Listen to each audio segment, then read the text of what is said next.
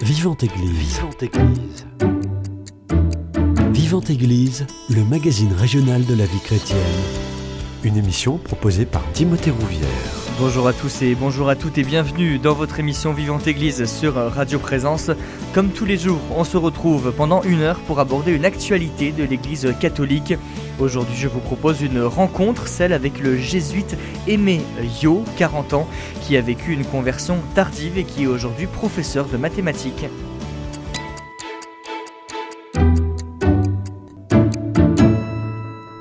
Et j'ai le plaisir de le recevoir dans nos studios toulousains. Bonjour frère Yo. Bonjour Timothée. Merci d'avoir accepté mon invitation. Est-ce que déjà en quelques mots vous pouvez vous présenter?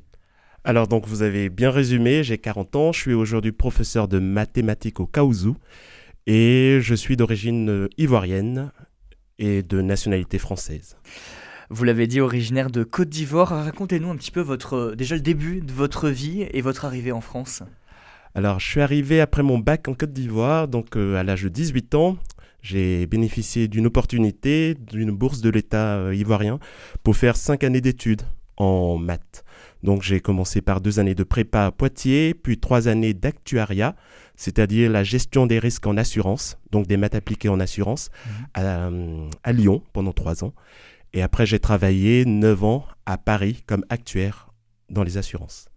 Vous êtes arrivé à 18 ans en France. C'était pas trop compliqué de quitter l'Afrique, votre pays d'origine, la Côte d'Ivoire? Oh, très bonne question.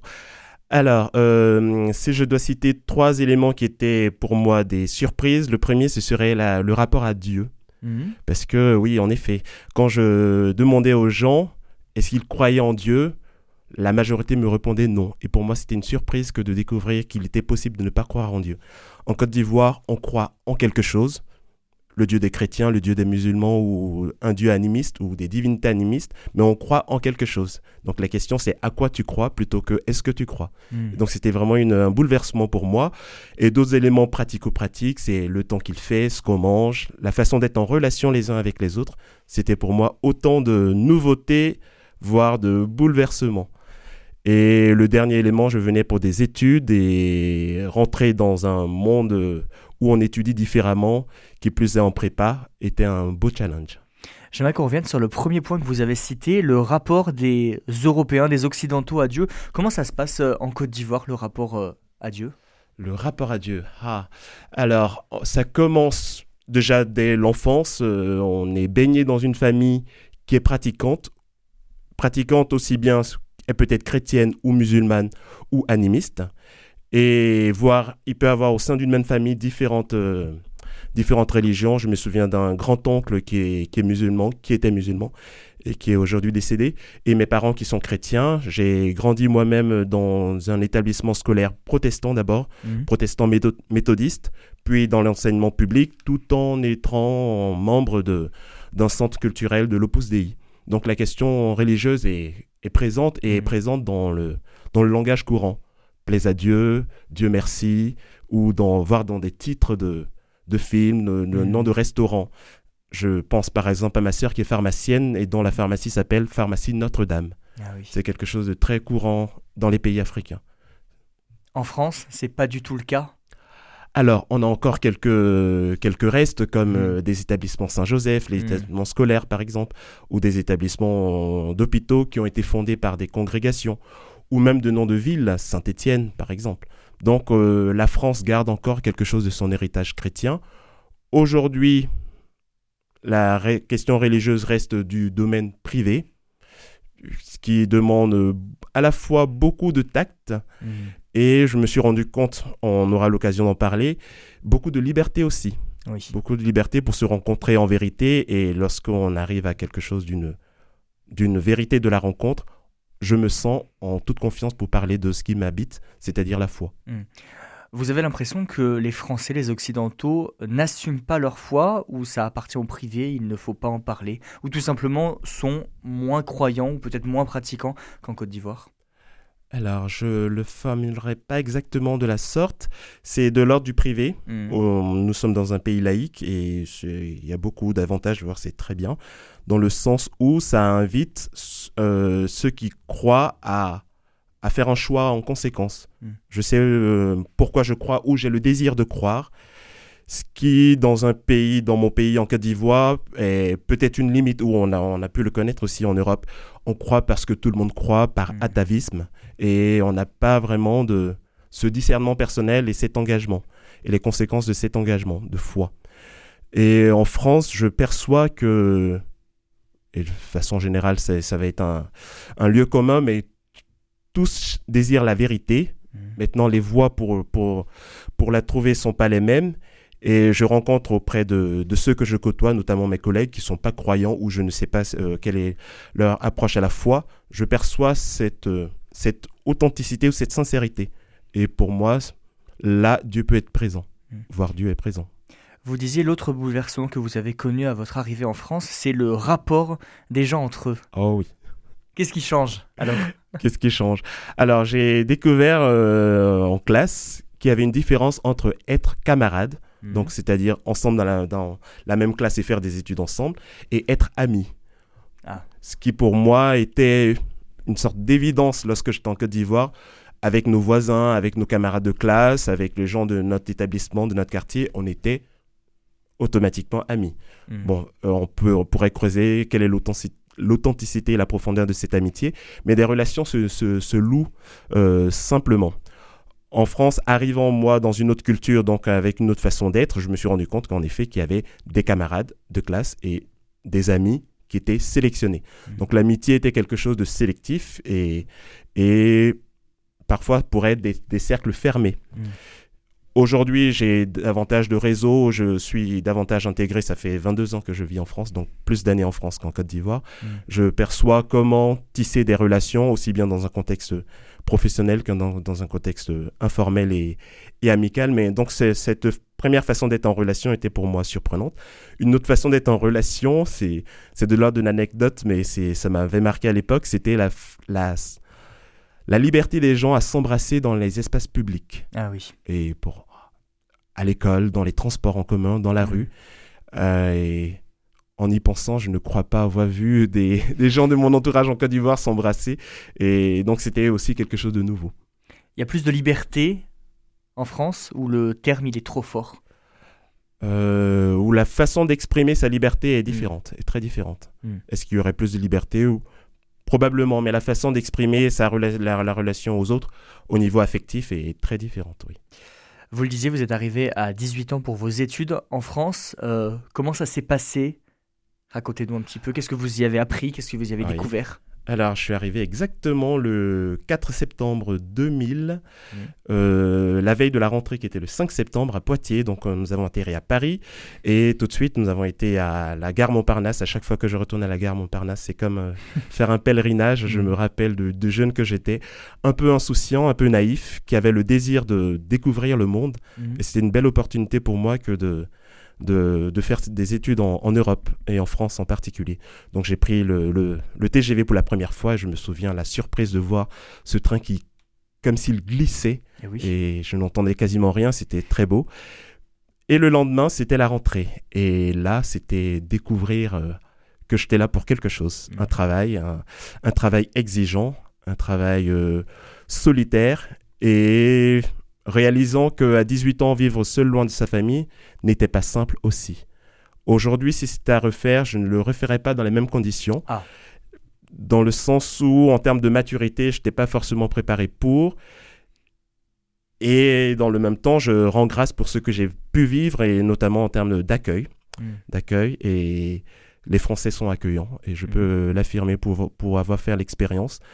Là où je vivais à, à Toulouse, à, non, à Poitiers à l'époque, les relations se faisaient pas de façon système automatique. Je vais parler de la différence euh, camarade-amitié. Mais une fois qu'un lien était tissé, il y avait une euh, authenticité dans ce lien. Mm. Et c'est ainsi que j'ai été invité à plusieurs reprises dans des familles pour fêter telle fête. Ou... Et, et ça reste de, de- de très bons amis. Donc euh, la France a été accueillante. Et ce que je peux garder de cette expérience, c'est l'importance d'être en lien les uns avec les autres. Dans mon cas, être en lien avec ma famille qui était un soutien euh, spirituel, euh, d'encouragement, financier aussi. Et euh, en lien avec des amis qui ont été aussi un soutien, notamment dans la période de concours, ou encore je pense à une période lorsque En deuxième année d'école, je devais chercher un stage pour la première fois. Je me disais, je suis noir, je suis étranger en France, comment cela va-t-il se Mhm. faire? Et j'avais beaucoup d'inquiétudes. Et là, un bon ami m'a dit, Aimé, ne te, ne, ne te mets pas un martel en tête, reste calme. De ce que je sais de toi, tu as suffisamment de compétences pour, pour euh, te faire une place. Et moi, je serais ravi de t'embaucher. Donc, euh, garde confiance. Et j'ai gardé cette parole comme euh, une autorisation. Hmm. Et par la suite, mon chemin a été beaucoup plus simple. Votre chemin vous a amené où Après Poitiers et Lyon? Alors, Poitiers-Lyon, puis Paris Hmm. pour, pour le travail. Donc, euh, en résumé, j'ai travaillé six ans dans un cabinet de conseil, deux ans dans un cabinet d'audit et un an dans, un- dans une entreprise euh, d'assurance. Et j'ai travaillé dans le domaine de l'assurance dite de personnes, Mm. c'est-à-dire euh, l'arrêt de travail, incapacité, invalidité, la, la santé, donc euh, la complémentaire santé, et le- la retraite. Et dans le domaine de- du collectif. Donc c'est très technique et schématique ce que je raconte, mais pour dire que j'ai travaillé, le secteur des assurances est très segmenté et très spécialisé. Selon le domaine dans lequel on, on travaille, on fait, on déploie telle ou telle compétence mathématique ou, ou statistique ou actuarielle. Et donc moi j'étais dans cette assurance dite de personnes. J'avais choisi le domaine des assurances pour mon goût des maths, d'une part, et donc la gestion de risque m'intéressait beaucoup. Pour la dimension de, du sens ou de, de l'impact que ça pouvait avoir dans, dans une vie sociale ou une vie collective, plusieurs activités ne peuvent fonctionner sans, sans contrat d'assurance, qui, que ce soit dans l'habitation que dans la responsabilité civile. Et, et donc ces, ces dimensions d'utilité m'intéressaient beaucoup. Et j'ai peut-être une nature prudente qui me- Mhm. qui m'invite à, à, à réfléchir notamment à cette gestion des risques. Donc euh, euh, mon travail consistait à être consultant essentiellement, je vous ai dit, six ans plus deux ans comme euh, auditeur. Et ce que j'aimais beaucoup, c'est arriver chez un client. Mes clients étaient d'autres actuaires ou d'autres techniciens de l'assurance qui avaient besoin de façon ponctuelle ou pour, pour une échéance donnée d'un travail, d'une étude ou d'une révision ou mise, de la mise en place d'un logiciel. Et j'aimais beaucoup parce que je découvrais des, uni- des univers très différents. Mhm.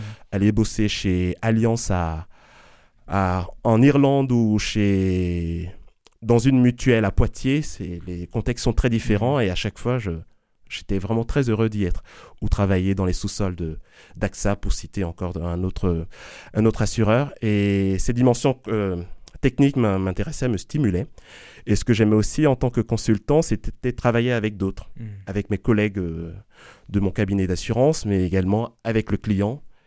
Ce que j'ai davantage aimé que les deux années que j'ai passées comme auditeur, où il s'agissait d'être un peu le flic, le, le Mhm. gendarme qui vient vérifier comment se passe, euh, comment se passe le travail. En plus de votre travail, qu'est-ce qui vous animait au quotidien? J'aime beaucoup voyager et Mhm. quand je travaillais, je voyageais beaucoup. Mhm. J'ai ainsi été euh, au Burundi, au- en- aux États-Unis, au, au Maroc. Le Maroc, c'était plus tard, mais à- au Brésil. Et donc, je travaillais beaucoup. Et quand j'avais des vacances, je, c'était pour moi euh, important de partir, de, de voyager. Donc, euh, cette, cette dimension m'animait beaucoup. Et pour résumer tout cela, je souhaitais réussir dans la vie. Et ça, c'était important pour moi. D'autant que je, étant dans un autre pays que le mien, ayant fait de relatives bonnes études, c'était important pour moi que le dénouement soit une réussite dans la vie. Donc, Alors ça veut dire quoi justement une réussite dans la vie? Avoir un bon salaire, avoir un Mhm. bon réseau de relations, à avoir les der- dernières choses à la mode. Et, Mhm. et à l'époque, c'était ce qui me drivait, ou ce qui me m'orientait. Sans forcément me poser euh, la question du sens. Mhm. Parce que il me semblait évident, j'avais un, un relationnel et un, un environnement familial suffisamment porteur pour me sentir en sécurité et être exemple de ces questions-là. C'est plus tard que la question a ressurgi et la question a ressurgi de façon violente, je pourrais Mhm. dire, de façon brusque, soudaine, un moment où je m'y attendais pas et là, et là, nous le verrons. C'est ce qu'on euh, ce qu'on vous a appris en Côte d'Ivoire dans votre éducation, cet attachement aux choses matérielles? Oh non, bien au contraire. Oh, bien au contraire. Alors comment vous expliquez que vous aviez cet attachement aux choses matérielles alors qu'on vous a inculqué l'inverse, si je puis dire, durant votre enfance en Côte d'Ivoire? Alors, c'était pas à l'époque, j'avais pas tant un attachement aux choses matérielles que le la volonté de réussir, Hmm. de réussir dans la vie. C'était plus une volonté que. Exactement, euh, tout hmm. à fait. Et réussir dans la vie, ça passait entre autres à avoir du matériel. Mm. Mais le matériel n'était pas la finalité, c'était davantage réussir dans la vie. Et euh, plus tard, je me suis rendu compte que c'était différent de réussir sa vie. Mm. Et, et il me vient à l'esprit le- la célébration, la cérémonie de, de remise de, de diplôme de ma sœur en, en classe de terminale, qui était dans un collège des sœurs de Saint-François-Xavier, Sainte-Marie à Abidjan. Donc les sœurs de Saint-François-Xavier, une congrégation de, de sœurs ignatiennes qui ont des établissements plutôt prestigieux, Danielou en région parisienne, Sainte-Marie à Neuilly et ainsi de suite. Et donc euh, Sainte-Marie d'Abidjan. Et la directrice de l'époque était une sœur euh, ignatienne et qui, dans le discours de fin d'année, disait aux, aux jeunes filles, un établissement que de filles, je vous souhaite de réussir votre vie et éventuellement de réussir dans la vie. J'avais une dizaine d'années, ça me passait au-dessus, mais aujourd'hui cette parole me revient, ou cette parole m'est revenue plus tard quand je me suis rendu compte que, en effet, je pourrais, j'aurais beau avoir euh, tout l'or du monde, si je n'ai pas l'amour, si je n'ai pas ce sens euh, de la vie, ben, je me suis senti que je, j'ai senti que je n'avais rien. Bon, on va continuer à parler de ce sens de votre vie et de votre conversion un petit peu tardive. Juste après une première pause musicale, on écoute combien de fois de Daniel Pliala?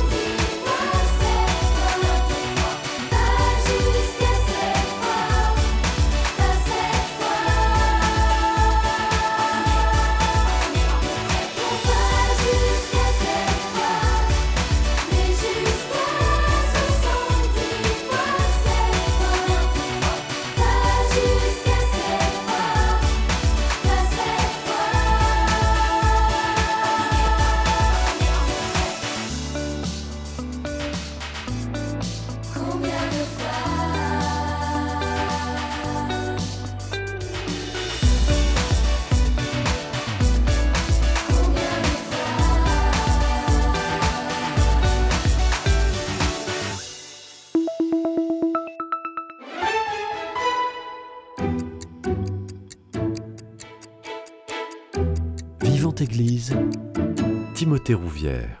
De retour dans votre magazine Vivante Église sur Radio Présence, j'ai toujours le plaisir d'être avec euh, le frère Yo, jésuite et professeur de mathématiques. Frère Yo, juste avant la pause musicale, on parlait de euh, votre euh, conversion, on peut dire. Euh, comment elle est arrivée?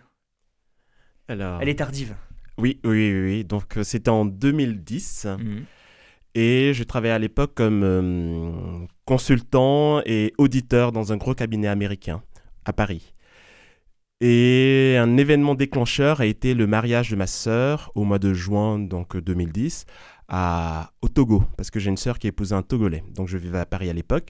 Et prévoyant ce- ce voyage au Togo, j'ai demandé deux semaines de, de, de vacances. Et donc deux semaines qui m'ont été accordées. Mais quelques semaines avant le début de, de mon voyage, mon supérieur est venu me voir, mon associé, en me disant On a besoin de toi sur telle mission, c'est important que tu, tu y sois. On sait que tu as posé deux semaines, mais euh, on ne peut pas te lâcher. Mais après négociation, finalement, j'ai obtenu une semaine pour aller au mariage et une semaine pour euh, être sur la mission. Mm. La mission s'est bien déroulée. Mon absence pendant la première semaine n'a pas été comprise par euh, ma famille et je ne l'ai pas compris non plus. Et c'était l'élément en me disant, mais tout ça, c'est en vue de quoi? Et en quoi, à quoi ça sert d'avoir, de faire tout ce que je fais, d'avoir toute cette situation qui est la mienne, si je n'ai pas le temps de vivre ces, moments importants qui sont des, rassemblements euh, de famille. D'autant que j'ai une famille qui est relativement éclatée à travers le monde. J'ai un, frère au Canada, j'ai des frères à Paris, et, donc c'était vraiment le rassemblement familial. Et à l'issue de la réunion, de, de, de cette mission, j'ai pas reçu vraiment de, de remerciements. La question du merci est pour moi fondamentale. Certes, je suis, Mm. tra- euh, je suis payé pour un, pour un travail, pour un job, mais il y a une relation humaine qui, qui à ce moment-là, était euh, importante, d'avoir ne serait-ce qu'un merci. À tel point que l'été d'après, j'ai été marcher. J'ai été marcher euh, d'abord en Angleterre, dans l'ouest de l'Angleterre, puis passer une semaine à Thésée. Thésée, un lieu que je ne connaissais absolument pas. Mhm. Mais j'ai été découvrir ce lieu parce que j'aime beaucoup les chants de Thésée, j'aime beaucoup le chant, le chant choral, et je me disais, ça va être un lieu où je vais entendre de beaux chants, découvrir une chorale. Et quelle est ma surprise en arrivant à Thésée, découvrir que c'était un monastère qui avait plein de jeunes chrétiens, pour moi c'était une découverte aussi, et des jeunes venant de- des quatre coins du monde. Notamment, je me souviens, il y avait des jeunes qui avaient des piercings, qui avaient des cheveux de couleur. Il y avait d'autres qui étaient style BCBG, comme on peut les, les rencontrer à Toulouse ou à, à Paris. Donc une grande diversité de gens, et ils étaient tous chrétiens. Et pour Mm. moi, c'était waouh. On peut être chrétien et être différent. Mhm. Je sortais de être chrétien, ça veut dire respecter une sorte de, de code ou de façon Mm. d'être qui pour moi me faisait peur, voire me m'éloignait de Dieu. À waouh, des gens qui me semblaient pleins de vie, qui étaient me semblaient libres. Donc j'ai passé ainsi une semaine à Thésée, une semaine très belle, à tel point que ben, en revenant à Paris, le contraste était tellement grand Saisissant. Mhm. saisissant que j'ai démissionné de mon boulot pour retourner à Thésée comme bénévole pendant deux mois. Parce que vous n'arriviez pas à être chrétien et en même temps employé de cette grosse société américaine à Paris. Alors, c'est l'occasion de partager quelque chose de mon cheminement spirituel en arrivant en France à l'âge de 18 ans et en découvrant, je l'ai partagé dans la première partie, que on pouvait ne pas croire. C'était pour moi l'occasion de, de me laisser contaminer par cette façon d'être et de prendre de la distance avec Dieu, avec la religion. Mhm. Parce que j'avais aussi une vision d'un Dieu euh, un peu gendarme qui m'arsène des, des lois, tu dois, tu dois, tu dois, et qui, cela me terrorisait. Mhm. Cela me terrorisait. En plus, la dimension du jugement dernier d'un Dieu juge, euh, vraiment, j'étais terro- terrorisé. À tel point que donc je me suis écarté de tout cela pendant dix ans, mais en même temps, Dieu me manquait. Voire Dieu me manquait beaucoup. Parce que enfant, j'avais été dans la chorale euh, de mon collège protestant, j'avais été membre hum, d'un club de l'Opus Dei, j'étais scout. Et tout ça, c'était des lieux de socialisation, c'était des lieux d'épanouissement. Et cette dimension sociale me manquait beaucoup. Donc en arrivant à Thésée et découvrir comme ça une communauté très diverse et des gens en relation, je retrouvais quelque chose de cette joie de l'enfance, d'être ensemble, d'être avec d'autres. Et je réalisais en creux ou que, je, que dans ma vie professionnelle, je, je ratais quelque chose de cette relation avec moi-même, avec les autres Mhm. et avec Dieu. Vous disiez, vous vous êtes éloigné de Dieu pendant dix ans, mais il vous manquait. S'éloigner de Dieu, concrètement, ça se passait comment? C'est-à-dire ne pas aller à la messe. Et ça, m'a- simplement. ça m'allait, ça m'allait très bien. Mm. Euh, vivre ce que je voulais Mm. Et surtout ne pas y repenser parce que euh, il y aurait eu une sorte de et Dieu dans tout ça, que Dieu ce que Dieu pense et oh non je serai jugé, j'irai en enfer et tout ça me, me terrorisait beaucoup. Donc vraiment cette dimension, un peu comme l'image de ce de ce de l'enfant, la parabole de l'enfant pro- de l'enfant prodigue. Le petit qui, qui part, qui demande l'héritage à son père et qui part et qui fait sa vie et qui et on dit il dépense son argent avec des filles et plein de choses. Et le grand aussi qui reste, mais lorsqu'il dit à son père, je suis à ton service depuis tant de temps, je fais tout ce que tu me demandes, mais jamais tu m'as donné un, euh, de quoi festoyer avec mes amis. Donc j'avais un peu ces deux images à la fois, besoin de prendre du large et m'éclater, Mm. dans le mauvais sens du terme, ou en tout cas m'éclater, j'en avais besoin. Et aussi dans le sens de- du frère aîné qui voyait Dieu, qui voit son père comme euh, quelqu'un d'exigeant, quelqu'un qui, qui, pour qui je dois travailler euh, sans, sans remerciement. Mm. Et à Thésée, j'ai fait une autre expérience. J'ai découvert que Dieu était... Allez, c'est c'est banal de le dire, mais que Dieu est amour. Et pour moi, c'était nouveau de découvrir que Dieu prenait soin de moi, Dieu se souciait de moi, et que tout ce que j'avais vécu loin de lui ne le laissait pas indifférent. Mm. Non pas parce que j'avais respecté une charte, mais parce que je sentais en moi-même que je n'étais pas accompli, que je n'étais pas heureux, que je n'étais pas en paix. Et que cela peinait Dieu. Et qu'avec lui, je pouvais me reconstruire. Ou avec lui, je pouvais, je pouvais m'apaiser. Avec lui, je pouvais, avec confiance, ouais, tenir, tenir ma vie ordinaire, mais avec cette liberté intérieure qu'il me, qu'il me donne. Mm. Et ça, c'est pas arrivé du jour au lendemain. Mais ce qui était vraiment fulgurant, c'est ah ben en fait, il est chouette ce Dieu. Mm. En fait, il m'aime, mais en fait, il est. Et oui, oui, oui, euh, il me vient un chant de Thésée. euh, il signorait, t'y restaura. Le Seigneur te restaure. Le Seigneur vient à ta rencontre. Le Seigneur n'est pas loin de toi. Et donc, du coup, je voyais cette proximité de Dieu comme euh, quelqu'un qui avait souci de moi. Et. Et. ouf, oui, je- Donc vous devenez euh, bénévole à Thésée pendant deux mois, vous pendant deux mois, tout à fait. Qu'est-ce que vous avez vécu pendant ces deux mois? Ça devait Alors- changer la vie parisienne. hein, Oh oui, tout à fait. Et pendant deux mois, pour la première fois, je n'étais plus le consultant, le, le fils, euh, le petit ami, parce qu'à l'époque, j'étais en relation. Et il n'y avait plus une sorte de perfection ou d'accomplissement à réaliser, mais vivre. Mm. Et c'est vraiment deux mois où j'ai vécu simplement, pleinement. Et le maître mot à Thésée, c'est vivre en simplicité. Et concrètement, j'aidais à l'accueil, c'est-à-dire faire le petit déjeuner, faire le ménage, vivre avec d'autres dans une maison et être accompagné spirituellement, c'était une nouveauté pour moi, par un frère de Thésée qui, Mm. que je rencontrais une fois par semaine et, et avec qui je partageais ce que je vivais. Et c'était aussi une sorte de, de retour, de relecture de mon enfance et de, de toutes les étapes importantes de ma vie et découvrir en quoi il y avait des blessures à lâcher, à, à laisser, à laisser se faire guérir par le Seigneur et qu'est-ce qui était important pour moi aujourd'hui et qu'est-ce qui serait important pour moi demain en termes de choix. Mm. Et donc ces deux mois à Thésée, avec aussi une question de, du- de, du- de discernement, parce qu'en découvrant que Dieu est amour, je découvrais aussi que, ben en fait, je pouvais vivre ce mode de vie, voire je désirais vivre ce mode de vie. Mm. Allez, je vais employer le grand mot que la question de la vocation a surgi aussi. Mm. À la fois, je trouvais un sens à ma vie et il y avait comme un puzzle qui, se, qui prenait sens. Tout s'emboîté. Exactement, tout s'emboîtait. Et que tout ce qui était de ma façon d'être, mon désir d'être en relation, mon, mon désir d'aider, et tout cela trouvait un sens dans ce mode de vie euh, d'une vocation religieuse, en étant conscient que j'étais à mille lieues, un peu comme, comme Saint Paul qui, qui fait une conversion fulgurante et qui dit Ah. Mm. Ben, Et donc euh, là, ça ça m'a pris du chemin, ça m'a pris trois ans, et c'est au cours de ces trois années qu'a surgi ensuite la compagnie de Jésus, et qui a été un soutien pour moi, euh, déjà pour me sauver la vie, Mm. et ensuite pour C'est fort ce ma que vous employez comme terme sauver votre vie. Oh oui, quand on dit euh, Jésus, Dieu sauve, pour moi c'est c'est concret, c'est concret, parce qu'à l'époque j'avais l'impression d'aller dans un mur, Mm. dans un mur dans le sens où je vous ai parlé de ma vie professionnelle qui était certes très accomplie, Mais c'était des nuits blanches, des week-ends blancs à travailler sans vraiment me poser la question de qu'est-ce que je vivais à l'intérieur. Aujourd'hui, on pourrait parler de burn-out ou de, de employer ces, ces genres de termes. Le vocabulaire n'existait pas à l'époque, c'était en 2010. Mais je sentais qu'il y avait euh, quelque chose en moi qui mourait Hmm. et que j'allais droit dans le mur. Et à Thésée, c'est ouvert, c'est ouvert un chemin. Il y a un psaume qui dit devant moi tu as ouvert un chemin. Et donc vraiment à Thésée, c'est ouvert un chemin.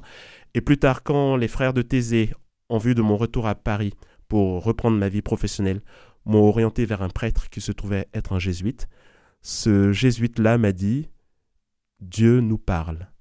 Donc aussi une parole très simple, ordinaire, mais pour moi elle résonnait comme euh, actuelle, comme je dis, je vous parle ou vous me parlez. Mm. Et donc je réalisais que ce Dieu, certes est amour, mais n'était pas une sorte d'esprit ou de d'entité d'entité mystérieuse qui me surplombe, mais était quelqu'un auprès de moi et qui pouvait me parler, à qui je pouvais parler.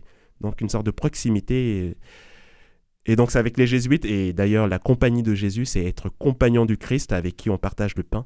Donc c'est avec les jésuites ou dans la spiritualité de Saint Ignace, j'ai découvert cette proximité avec le Seigneur, qui m'a sauvé la vie, en Mm. effet. Donc vous entamez ce chemin pour devenir euh, frère jésuite. Est-ce que ça a été compris de la part de votre famille? Oh, oh, vous posez de très bonnes questions. Ah ben, je, suis- je suis là pour ça. Ouais, Exactement. Euh, ma mère l'a accueilli avec beaucoup de, de joie. Mon père a, a dû prendre du temps parce que c'était une surprise. Et j'ai des frères et sœurs qui habitent en région parisienne avec qui je, je suis souvent en relation. Eux ont assisté à ce cheminement. Se sont rendus compte que ben, déjà quand j'ai démissionné pour aller à Thésée, mon, mon père ne comprenait pas parce que je, j'avais que cinq années de vie professionnelle. Je lui disais, papa, c'est, fondamental. J'ai besoin de prendre ce temps. Et il me disait, Ben, mon fils, j'ai 40 ans de vie professionnelle. Il ne m'est jamais arrivé cette- Mm. ce désir. Je ne te comprends pas. Et mes frères et sœurs comprenaient en effet que j'avais besoin de ce temps. Donc, euh, pour mes parents, il a dû, euh, ils ont dû euh, prendre du temps. Et en même temps, je les comprends parce que moi, il m'a fallu des retraites, il m'a fallu une expérience, il m'a fallu un accompagnement spirituel pour progressivement mettre en forme euh, ce chemin qui, qui s'ouvre. Et eux, du jour au lendemain, ils apprennent que, Mm. au fait, euh, dans un mois, je rentre au noviciat. Et vos amis Parce que vous deviez avoir des relations, des amis à Paris, mais leur mode de vie était très éloigné de celui que vous avez choisi. Oui, oui, oui, oui, tout à fait. Il a fallu faire un choix. Et euh, en même temps, c'était un choix relativement simple, comme je... Ouais. De vie ou de mort, parce que je savais que c'était un mode de vie qui ne me convenait pas. Et aussi à la fois naturel, parce que je me souviens, dans mon cabinet de conseil, parler de la foi dans un lieu professionnel et euh, très professionnel. Et, et cela de façon très simple, en leur disant, qu'as-tu fait ce week-end? Ben, J'ai été à la messe. Et ah oui, et c'était le début de conversation. Ou encore, euh, je me souviens d'un séminaire d'entreprise euh, dans la baie d'Arcachon, après avoir passé un très bon, on était en- jeudi, vendredi, samedi, et Mm. pour ceux qui souhaitaient rester le dimanche. Et le dimanche, samedi soir, je leur disais, demain, j'ai besoin d'aller à la messe. Donc j'ai trouvé qu'il y avait une messe là. Est-ce qu'un tel pouvait, pou- pou- peut me m'accompagner? Et ils l'ont accepté vraiment de façon Mm. très simple. Et je me suis rendu compte que la question de Dieu, et c'était pour faire le lien avec notre toute première question, qui pouvait me sembler être euh, restreint au cercle privé, lorsque je le vivais de façon simple et d'une vérité de vie, et les autres l'accueillaient de façon aussi simple et d'une vérité de vie. Il y a une curiosité hein, quand on parle de Dieu. Oui, une curiosité dans le sens où je perçois qu'il y a quelque chose qui te donne vie ou qui t'anime, partage-moi de cela, Mm. de ce qui t'anime. Et pour moi, c'est pour moi c'est le cœur d'une évangélisation, quelque chose d'un témoignage de vie, non pas que je suis le meilleur parce que je suis chrétien, mais que euh, je suis compagnon de quelqu'un du Christ, je suis disciple du Christ, et ce, ce Christ-là inonde ma vie, et j'espère que cela se traduit de façon concrète. Et quand le Christ me dit, vous êtes le, euh, le sel de la terre, vous êtes la lumière du monde, il ne me dit pas, vous êtes peut-être ou vous serez le sel de la terre, ou vous serez peut-être la lumière du monde. Il me dit, ici et maintenant, vous êtes le sel de la terre, vous êtes la lumière du monde. Mm. Donc ici et maintenant, le Seigneur a mis en moi cette capacité à donner du, de la saveur, à témoigner de cette lumière, humblement, de façon imperfectible, mais à le vivre. Donc vous devenez euh, frère jésuite, jésuite scolastique. Concrètement, qu'est-ce que ça veut dire? Qu'est-ce que ça veut dire le... Je vais commencer par une blague. C'est une maman euh, qui aide son fils à discerner de sa vocation religieuse. Donc elle fait euh, la tournée des, des popotes. Elle va voir euh, un clergé diocésain. On lui dit, ben, pour être prêtre diocésain, il vous faut 6 ou 7 ans, une année de propédeutique, puis des années de philosophie, de théologie. Et au bout de 7 ans, votre fils sera ordonné, sera prêtre. Elle dit, très bien. Elle va voir les dominicains. Ah, alors il vous faudra une dizaine d'années parce qu'il y aura des études et tout ça. Elle dit très bien. Elle continue, elle continue. Elle arrive chez- un père jésuite. Euh, alors le père jésuite lui dit, ben, il lui faudra entre 15 et 18 ans. Ah bon? Oui, parce qu'il y a ceci, il y a cela, il y a ceci encore. Elle lui dit, ah c'est exactement ce qu'il faut pour mon fils, parce que voyez-vous, il est un peu lent. Hmm. Donc euh, oui, donc euh, comme jésuite, on prend le temps. Et je ne suis jésuite que depuis 8 ans. Et la formation commence par deux années de noviciat et puis des années d'études. Et des années d'études qui sont entre- entrecoupées de, de stages pratiques. Et je suis dans une de ces périodes de stages pratiques qu'on appelle la régence. Donc deux années de première mission. Et ma mission, c'est d'être professeur de mathématiques au Kaouzou. Et ce qui fait que donc euh, deux années plus euh, cinq années d'études plus deux années de, de régence, ça me fait sept années, huit, hu- huit ans de- comme euh, jésuite. Et la formation continue. J'aurai après un second cycle de théologie. Je serai ordonné à ce moment-là. J'aurai après une, une autre mission. Et après, j'aurai une troisième année de noviciat qu'on appelle le troisième an. Donc, comme vous voyez, la, la, la formation est longue. Et donc, être scolastique, c'est être dans ce parcours de formation depuis son entrée, depuis sa sortie du noviciat, par- pardon. Donc, on est d'abord novice pendant deux ans, puis on devient scolastique en vue de l'ordination, jusqu'à la fin de son troisième an où on est appelé à faire ses grands vœux. Et c'est à l'issue de ces grands vœux, au bout de 15 ans, qu'on est enfin jésuite formé. Mm.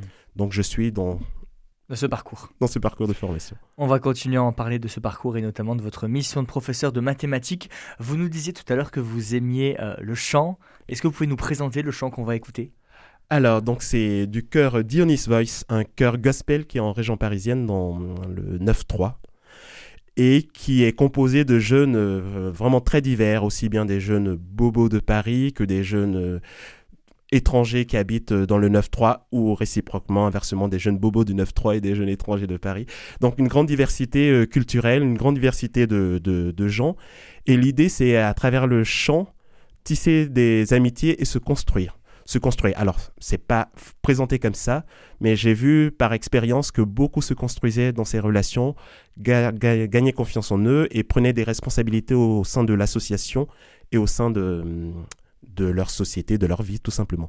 Donc, Erisa Christmas, qui est le chant de Noël, un chant africain, parce qu'on fait beaucoup de, euh, de chants africains aussi, de chants américains, et c'est le chant de Noël, Joyeux Noël.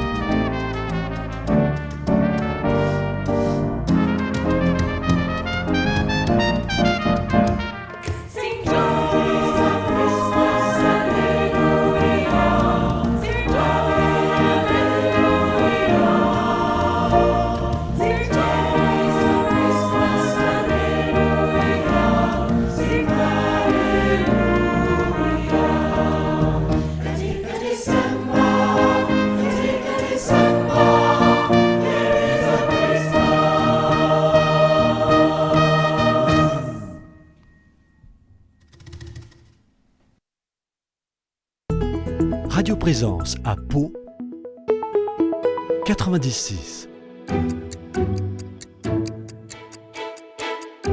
Vivante Église, Timothée Rouvière. De retour dans votre émission Vivante Église sur Radio Présence, j'ai toujours le plaisir d'être avec le frère Yo, jésuite et professeur de mathématiques. Juste avant la pause musicale, on le disait, euh, vous avez une mission de professeur de mathématiques. Comment ce choix il est venu à vous? Vous aimiez les mathématiques, c'était tout naturel j'imagine? Ah ah. Euh, donc j'ai fait des études de maths, j'ai travaillé dans les assurances pour raccrocher les wagons. Oui. Et euh, pour le stage pratique qu'on appelle la régence dans le cadre de la formation jésuite, euh, on écrit une lettre à notre supérieur qui s'appelle le provincial, le père provincial. Et donc dans cette lettre, je lui partageais les expériences qui ont été marquantes pour moi. Et c'était être professeur dans, un, dans une école de production, c'est-à-dire une école qui aide des jeunes en grande difficulté sociale et, et familiale et euh, intellec- intellectuelle ou scolaire à passer le, un diplôme et à, à l'avoir parce qu'ils ont un taux de Mhm. réussite de 90% au moins. Et à l'avoir donc le CAP de façon pratique en faisant beaucoup de travail en atelier, d'où l'école de production. Mm. Et en soutien de ce travail d'atelier, il y a des, il y a du travail théorique en français, en mathématiques. Concrètement, ça veut dire pour un jeune de 15 ans, 16 ans dans ces écoles de production, apprendre à lire et apprendre à écrire, apprendre à compter, apprendre à faire des opérations simples. Mm. Et donc j'ai fait quatre mois là comme euh, professeur et j'ai découvert que toutes mes études trouvaient un sens dans cette relation avec ces jeunes. Des jeunes qui apprenaient à lire, à compter, comme je l'ai dit, et qui gagnaient confiance en eux, qui gagnaient confiance en l'adulte, qui gagnaient confiance en la société. Et j'ai trouvé ça magnifique, voir qu'à travers l'éducation se construisait non seulement une personne, mais également une société. Mm. Donc c'était mon désir de vivre cela de façon plus, plus longue, comme professeur pour ma régence. Et autre élément qui a, fa- qui, a, qui a orienté mon désir de demander à être régent comme professeur de maths, c'était aussi faire trois années de pastoral dans le collège jésuite de Paris qui s'appelle le Franklin. Et là, on vit des choses très belles, préparation au sacrement, euh, euh, catéchisme. Et je me suis rendu compte de la difficulté que j'avais à rentrer en relation avec les autres professeurs. Parce que j'étais limité dans, dans le cercle catho. Mm. J'étais le bon père jésuite, certes euh, sympathique dans sa paroisse, dans sa chapelle, mais qui se limitait à sa, à sa chapelle. Donc j'avais ce désir de rentrer en relation avec les autres personnes de l'établissement scolaire, avec de la communauté éducative, autres que les élèves et leurs parents. Et là, je me rends compte comme professeur aujourd'hui, ben, je vis cela pleinement avec mes collègues qui ont tout à m'apprendre parce que je n'ai pas une formation de professeur, donc j'ai passé le CAPES l'année dernière et donc je suis euh, lauréat concours et stagiaire cette année. Mm. Et donc apprendre avec euh, des collègues, apprendre avec le personnel euh, éducatif, euh, donc c'est-à-dire ceux qu'on ceux qu'on appelle les pions, mais qui ont un rôle très très important Mm. dans l'éducation également, apprendre avec le personnel de, de vie qui entretient l'établissement. Et vivre comme ça avec d'autres, cette relation au quotidien, pour moi, c'est quelque chose de chercher et trouver Dieu en toutes choses. Mm. Ce qui est typiquement une phrase de Saint Ignace qui nous dit aussi aimer et servir Dieu en toute servir Dieu en toutes choses. Donc à travers mon cours de maths, à travers l'intention que je mets dans mon cours de maths, j'espère ainsi aimer et servir Dieu. Donc vous évangélisez par les mathématiques. D'un point de vue concret, ça se passe comment? Alors, concrètement, c'est être professeur comme tous les profs. Mhm. Et ma première, ou la première exigence, c'est d'être un bon prof. Donc, préparer mes cours, euh, euh, bien les faire, évaluer mes élèves, être, euh, avoir de bonnes relations avec mes élèves et leurs parents et leurs collè- euh, mes collègues. Donc, concrètement, c'est ceci. Après, j'espère, par ma façon d'être, par ma façon de faire, par ma relation avec mes collègues, Mhm. témoigner quelque chose de ce sel qui m'a nourri, le Christ, de cette lumière qui m'habite, le Christ. Et j'espère que quelque chose transparaît. Alors ça, ça, c'est un peu difficile de le partager, mais certains collègues me disent, me disent de façon très simple, ben, on est heureux de t'avoir parmi nous. Mm. Et je pense que pour beaucoup, n'imaginez pas un religieux de la sorte, et pour beaucoup, c'est c'est c'est une nouveauté. Et je me rends compte que j'ai un euh, j'ai une surface de contact beaucoup plus grande comme professeur avec les élèves, avec mes collègues, que euh, lorsque j'étais au niveau de la pastorale uniquement. Mm. Agir en tant que chrétien par l'exemple, c'est ça? Ce serait ça. Alors c'est c'est c'est très exigeant parce qu'on est très observé et donc être cohérent avec ce qu'on ce qu'on affirme ou ce qu'on souhaite euh, vivre. Qu'est-ce qui vous anime au quotidien? Aimer et servir Dieu en toutes choses. Mhm. C'est-à-dire au- aussi bien dans la conversation que nous avons que d'aller voir un film au cinéma, que et j'espère beaucoup à travers tout ce que je fais déjà me nourrir moi-même et rentrer en relation avec les gens. Ça, ça me rend heureux. Et en cela, je vous disais en introduction que je suis à Toulouse que depuis un an, euh, donc ma deuxième année scolaire.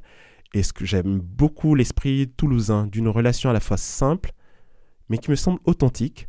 Et à travers ces relations simples et authentiques, moi, je, ça m'épanouit et ça, je sens que les autres, ensemble avec d'autres, cheminer. Une relation chaleureuse aussi? Une relation chaleureuse. Et c'est, c'est, oui, c'est ce que j'essaye d'exprimer.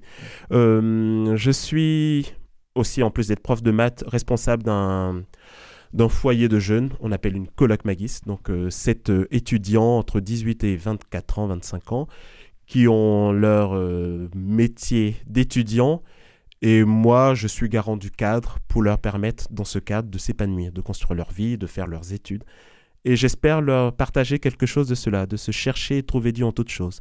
Que Dieu ne se rencontre pas uniquement lorsque je suis à la chapelle ou je suis à la messe, mais que à travers mes études, à travers l'engagement que je mets dans les études, à travers la prière que je lui demande, Seigneur, donne-moi la sagesse pour comprendre ce que j'étudie, qui n'est pas simple, à travers cela, nourrir ma relation à Dieu et nourrir ma relation aux autres et à moi-même.